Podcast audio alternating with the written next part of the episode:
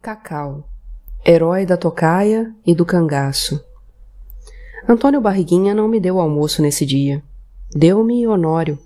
Eu fui morar com ele numa casa de palha com um único cômodo que servia de quarto, sala e cozinha. Colodino me disse: Aqui só a latrina é grande. E estendeu os braços num gesto que dominava os campos. É o mato.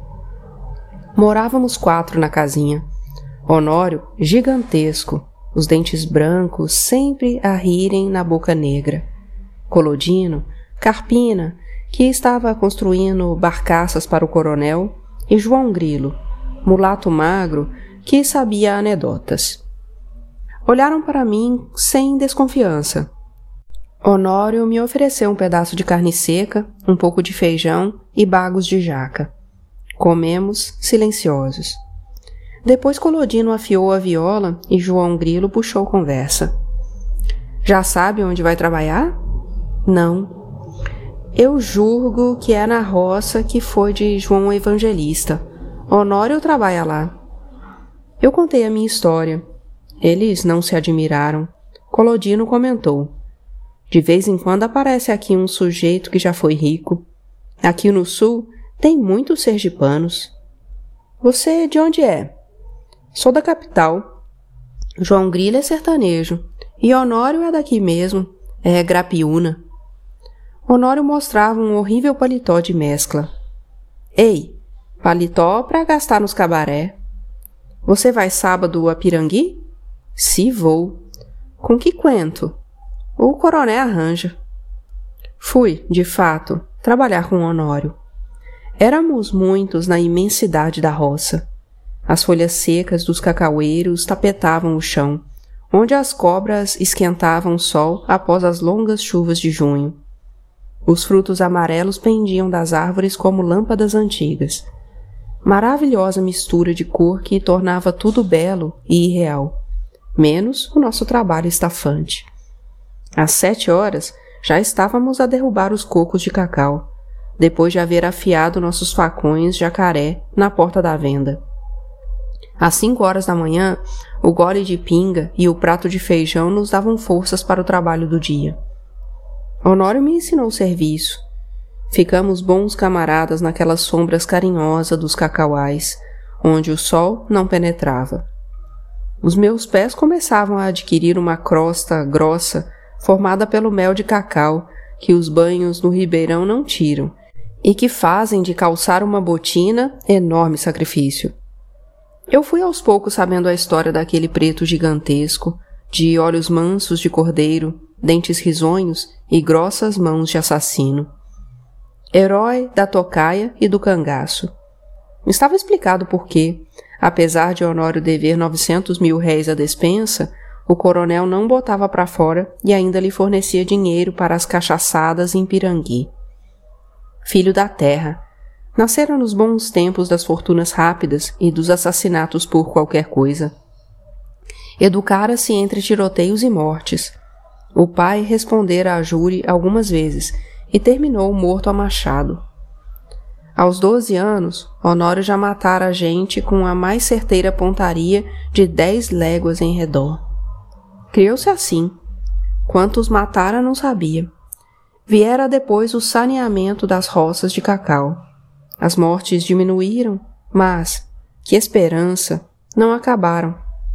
E ainda hoje as estradas viviam pejadas de cruzes e sem nomes. É a tocaia. Pela noite sem lua, o viajante vem do povoado.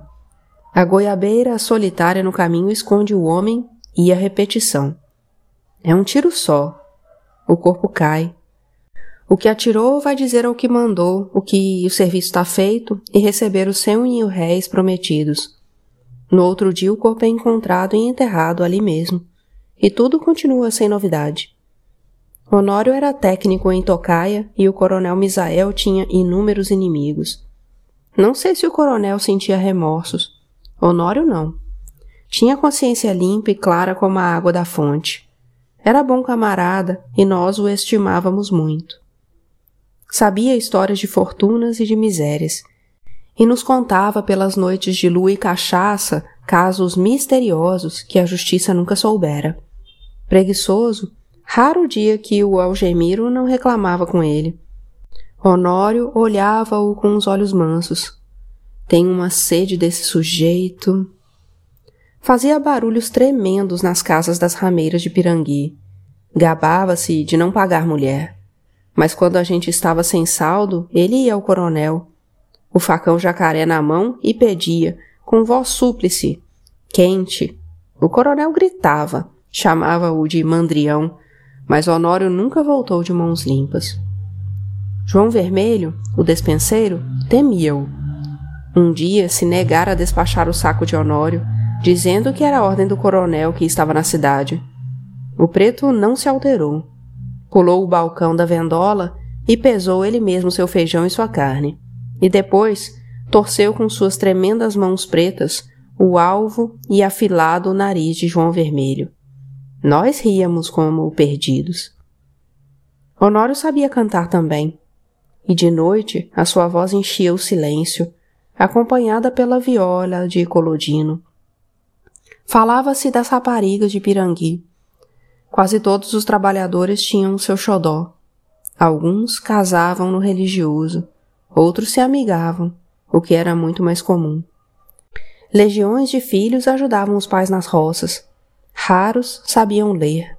Instrução mesmo só tínhamos eu e o Colodino, que andara pela escola e lia e escrevia para todo o pessoal. Honório há vários anos andava às voltas com a carta de ABC, mas não conseguiu passar nas vogais. Ele queria saber ler para comprar as histórias em versos de Lucas da Feira, João do Telhado e Lampião. João Grilo, a quem chamava de doutor, sabia essas histórias e as recitava para o nosso encanto. Honório pretendia ainda saber o ABC. Colodino bancava o professor, mas aquilo não entrava na cabeça do gigante. João Grilo, mulatíssimo, chalaceava. Isso é porque você é negro, Honório. Nós, branco, é que sabe. Eu, doutor João Nabuco da Silveira Nascimento, vulgo João Grilo. E você o que é, moleque? Mas sou branco, que dúvida. Se eu fosse preto um minuto só, me suicidava com uma corda. Honório ria alto e Colodino gemia da viola saudades de outras terras, e de morenas de vestidos de chita. Nove horas da noite, o silêncio enchia tudo, e a gente se estirava nas tábuas que serviam de cama e dormíamos um sono só, sem sonhos e sem esperanças. Sabíamos que no outro dia continuaríamos a colher cacau e ganhar três mil quinhentos que a dispensa nos levaria. Aos sábados íamos a Pirangui pôr o sexo em dia. Alguns levavam meses sem sair da fazenda e se satisfaziam nas éguas da tropa. Mineira, a madrinha da tropa, era viciada e disputada. Os meninos, desde garotos, se exercitavam nas cabras e ovelhas. Ninguém reclamava, tudo estava certo. A gente vivia quase fora do mundo e a nossa miséria não interessava a ninguém. A gente ia vivendo por viver, só muito de longe surgia a ideia de que um dia aquilo podia mudar. Como? Não sabíamos. Nós todos não poderíamos chegar a fazendeiros. Em mil, um enriquecia. Na fazenda Fraternidade, só Algemiro conseguia alguma coisa. O coronel comprara para ele uma roça que valia uns trinta contos e que ele pagava com as safras. Como havíamos, pois, de sair daquela situação de miséria? Pensávamos nisso às vezes, Colodino principalmente. Honório afirmava: Um dia eu mato esses coronéis todos e a gente divide isso. Nós ríamos. E não sei por que a riqueza não nos tentava muito. Nós queríamos um pouco mais de conforto para a nossa bem grande miséria. Mais animais do que homens. Tínhamos um vocabulário reduzidíssimo, onde os palavrões imperavam. Eu, naquele tempo, como os outros trabalhadores, nada sabia das lutas de classes, mas adivinhávamos qualquer coisa. E pensava na fórmula de Horácio até que chegava o sábado e a gente ia a Pirangui. Pirangui. João Grilo trouxe o anúncio, que foi lido por mim em voz alta. Desperta, mocidade alegre. No pitoresco arraial de Pirangui, onde é localizada a casa de diversões Cine Aliança, chamamos atenção a fim de abrilhantar as festas que o simpatizado cordão carnavalesco Bacuraus, em folia, vai exibir. Um piquenique e baile ao ar livre. 25 mil, para a lotação completa conforme convite. À tarde, leilão, quermesse e roscoff, sendo exibido essas diversões desde pela manhã. À noite será focalizado o filme Aba Plus Ultra. Águias Modernas. No serviço de bar e bufete será irrepreensível. Deveis notar que pela manhã do dia 6 apresentar-se-á num caminhão, dando anúncios ao folguedo, senhorinhas e a afinada orquestra a fim de dar êxito e sucesso do festival.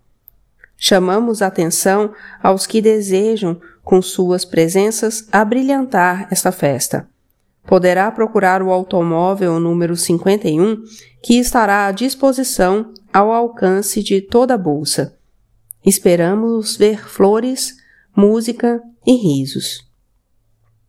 Quando eu acabei de ler, Honório gritou: Ei, vou estrear meu paletó. Combinamos ir, uma turma grande. Eu, Honório, Antônio Barriguinha, João Grilo, Nilo, João Vermelho e vários outros. Colodino iria também e levaria a noiva, Magnólia, a morena mais bonita da zona. Colodino há muito que trabalhava na construção de barcaças da fazenda. Ali conhecera Magnólia, filha de Dona Júlia, uma velha de 50 anos. Eram ambas alugadas da fazenda para a juntagem do cacau. Magnólia era bonita, sim. Não como essas roceiras heroínas de romance de escritores que nunca visitaram uma roça. Mãos calosas e pés grandes. Ninguém que trabalhe numa fazenda de cacau tem os pés pequenos. Seios fartos que muitas vezes apareciam sob os rasgões do vestido velho. Mas a gente não ligava noiva do Colodino. Nós a respeitávamos. Um pouco envelhecida, talvez para os seus vinte anos. Mas Colodino a amava e cantava no violão improvisos dedicados a Magnólia. Às vezes, à noite, a gente dava um pulo até a casa da velha Júlia para beber um trago de cachaça e dar um dedo de prosa. Não pensem que Magnólia conversava bem. Isso é coisa que não existe na roça. Ela sabia os palavrões e os soltava a cada momento. Apesar disso, e de tomar banho nua no ribeirão, nunca deu confiança para ninguém, e Colodino seria feliz com ela sem dúvida. Mas, nas fazendas de cacau, há sempre uma coisa que se chama o filho do coronel, que é estudante na Bahia, é ignorante e estúpido.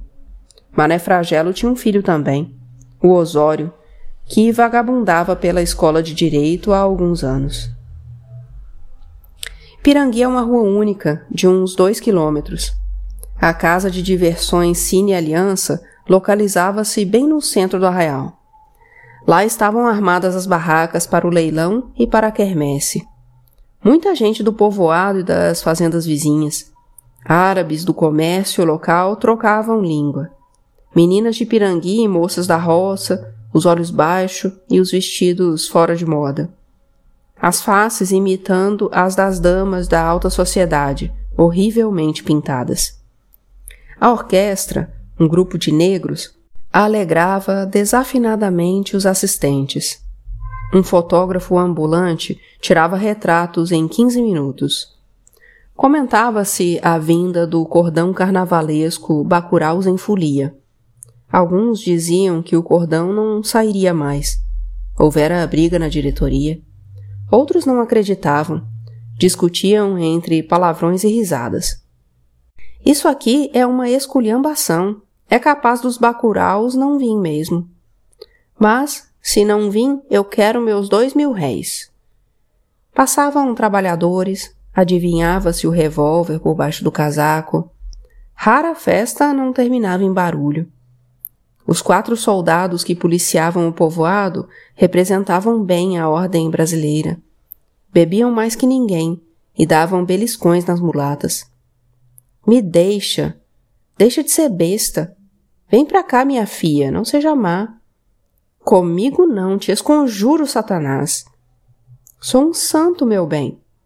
Vá amolar a mãe. Burra, estrupício. E os beliscões e as piadas continuavam. Fumavam charutos de cinquenta réis e enchiam o ar com os ruídos das gargalhadas. As famílias dos médicos e comerciantes ricos sentavam-se isoladas em cadeiras postas nas calçadas. Havia para a sociedade baile em casa do doutor Domingos, farmacêutico. Mas só começava às dez horas, e os ricos queriam primeiro desfrutar a festa dos pobres. Comprava-se convite para o baile do ar livre e para o cinema, de quando em vez, um começo de barulho com gritos e correria que os menos bêbados desapartavam. Quando nós chegamos, o leilão começava. Colodina arrematou uma boneca loura para Magnólia. Seu José Rodrigues se esganiçava em cima de uma banca. Quem dá mais? Quem dá mais?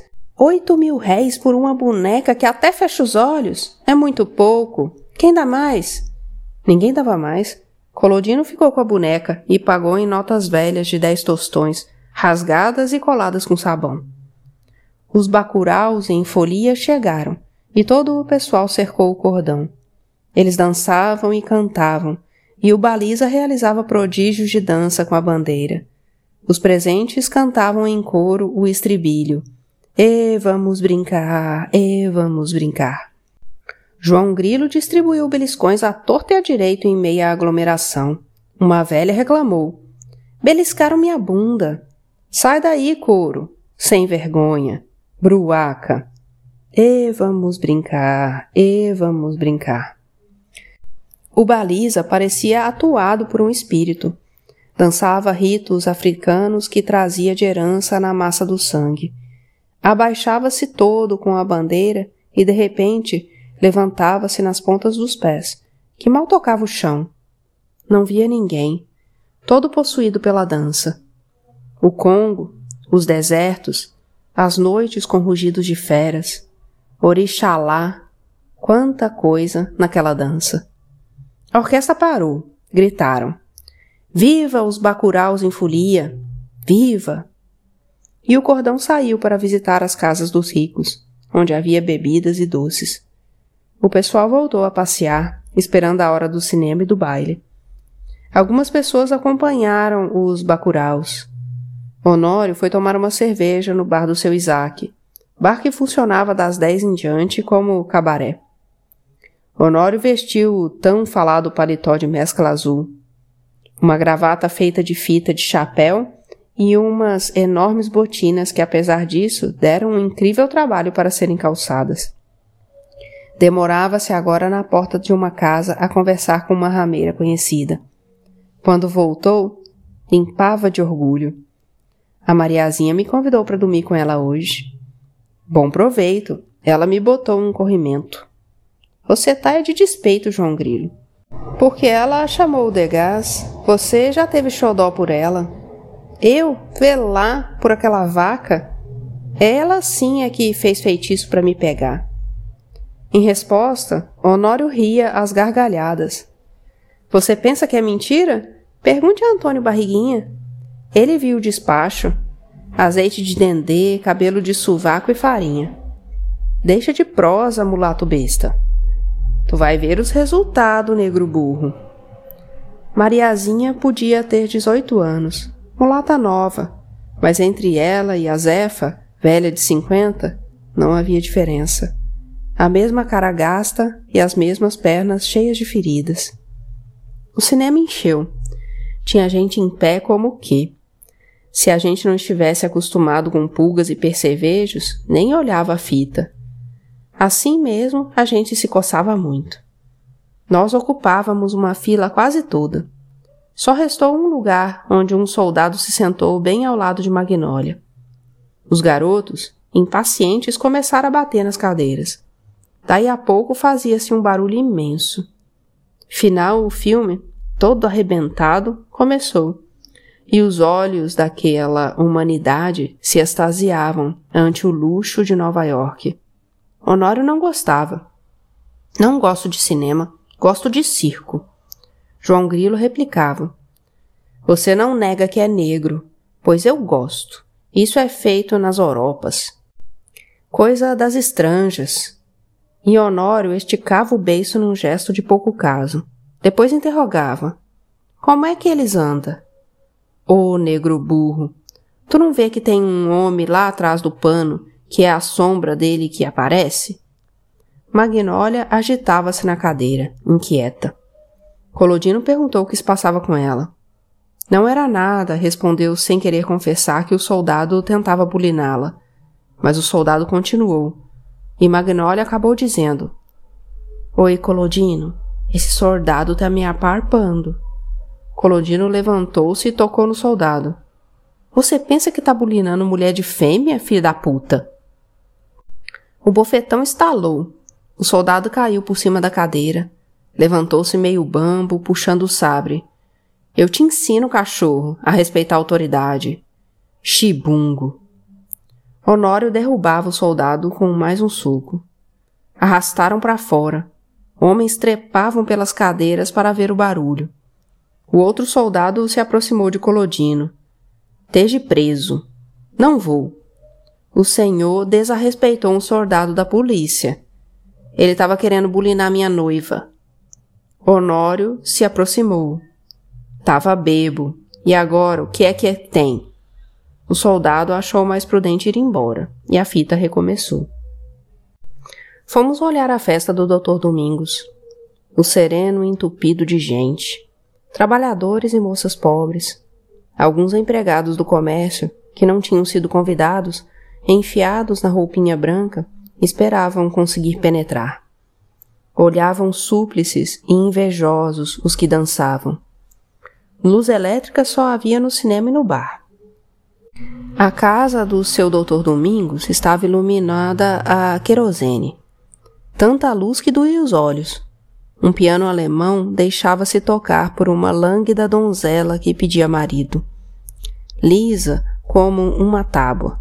Entrara muito na casa dos trinta. Afirmava, porém, com uma vozinha assexuada, que completaria vinte e três em agosto. Esperava um noivo e, enquanto ele não vinha, tocava piano nas festas do arraial. De quando em vez, um rapaz compadecido ia tirá-la para dançar. Ela caía por cima do cavalheiro e se deixava levar. Os olhos fechados, pensando, sem dúvida, em muita coisa feia. Professora pública do arraial, espancava os raros meninos que frequentavam a escola e ficava todo o tempo a sorrir para os rapazes que passavam. A garotada a odiava. Puseram-lhe o apelido de Miss Espeto. Acho que ela daria o que lhe restava de vida para dormir uma noite com um homem. Algemiro também dançava, e principalmente esvaziava copos sobre copos de chope. O capataz amava aquelas festas de gente rica e inchava de vaidade porque tratavam-no bem. Fora trabalhador como nós e não sabia ler. Há 14 anos que trabalhava para Mané Fragelo. Conseguira comprar uma roça por 30 contos. O coronel emprestara o dinheiro sob hipoteca das safras. Toda a sua ambição resumia-se em enriquecer. Nós odiávamos o coronel. Algemiro desprezávamos. Sentíamos que ele não era dos nossos. Eu, descendente de família rica, estava mais perto dos trabalhadores do que ele, que vinha de gerações e gerações de escravos. Sarará, os cabelos louros e crespos, a roupa azul de Casimira, todo curvaturas e sorrisos. Ria encantado das conversas daqueles burgueses. Nós do sereno sorríamos com desprezo. Abriram garrafas de champanha na sala de jantar. Pararam as danças e os pares correram para o assalto. Honório cuspiu lá fora. Eu prefiro um gole de murici. E fomos beber. Colodino e Magnólia despediram-se e tomaram o caminho da fazenda. Nós outros fomos para o cabaré. O anúncio do cabaré dizia: luzes, flores e mulheres. Duas lâmpadas elétricas, umas raras e pobres flores artificiais e as quinze ou vinte rameiras da localidade. Homens embriagados e muita cachaça. Um jazz infame. Mas a gente achava ótimo. Num compartimento, separado do resto da casa por um tabique, jogava-se roleta. Atrás do balcão, seu Isaac dominava a freguesia. Sabia quanto cada um dos fregueses podia beber. E quando calculava que o dinheiro de alguém só dava para pagar o que já bebera, mandava que os empregados não o servissem mais. Seu Isaac nunca errava no cálculo. O camarada podia morrer de chamar pelos empregados. Eles não ouviam. Esse negócio de fiar não ia com seu Isaac. Mariazinha chegou com uma outra prostituta e sentou-se na nossa banca. Paga uma cerveja para mim, Honório. Tô limpo, minha filha. Não seja besta, pague. Honório pagava. A outra mulher perguntava-me se eu não a conhecia. Como não me recordasse, ela lembrou. Eu viajei com você, filhinho, para aqui. Ah, já sei. Tinha me esquecido, não é? Nunca mais vi você. Tem trabalhado muito? Um pedaço. Hoje veio gastar o saldo. É, e você tem gostado daqui? Assim, assim, come-se. Já é alguma coisa. Em Sergipe não dá para comer. Ela passava as mãos pelos meus cabelos louros. Você é de boa família, não é? Sou alugado de Mané Fragelo. Deixe de ser orgulhoso, eu também sou de boa família. Minhas irmãs são todas casadas. Tenho dois irmãos formados, um médico e um advogado. Meu pai. Olhava para o fundo do copo de cerveja e virou de um trago. Deus me defenda que minha família saiba que eu sou a mulher da vida. Minha mãe morria. Como foi? Eu casei, ele era viajante, me deixou na Bahia. Morei muito tempo lá. Corri depois à cidade do Recôncavo. Agora estou aqui. Nunca mais viu seu marido? Não, felizmente. Essa vida. Ela bebeu meu copo de cerveja. Levava uma cruz de pedras falsas sobre o colo. Meu presente de noivado. Essa vida. Vamos dançar? Vamos. Honório escondia os lábios morenos de Mariazinha entre seus lábios pretos. Fomos para a casa das mulheres sob uma chuva miudinha. Quando entrei no quarto, Antonieta me disse: Meu filho, não posso dar para você. Prefiro não ganhar o dinheiro. Eu te pegaria a doença. Já tô quase boa. Mas assim mesmo,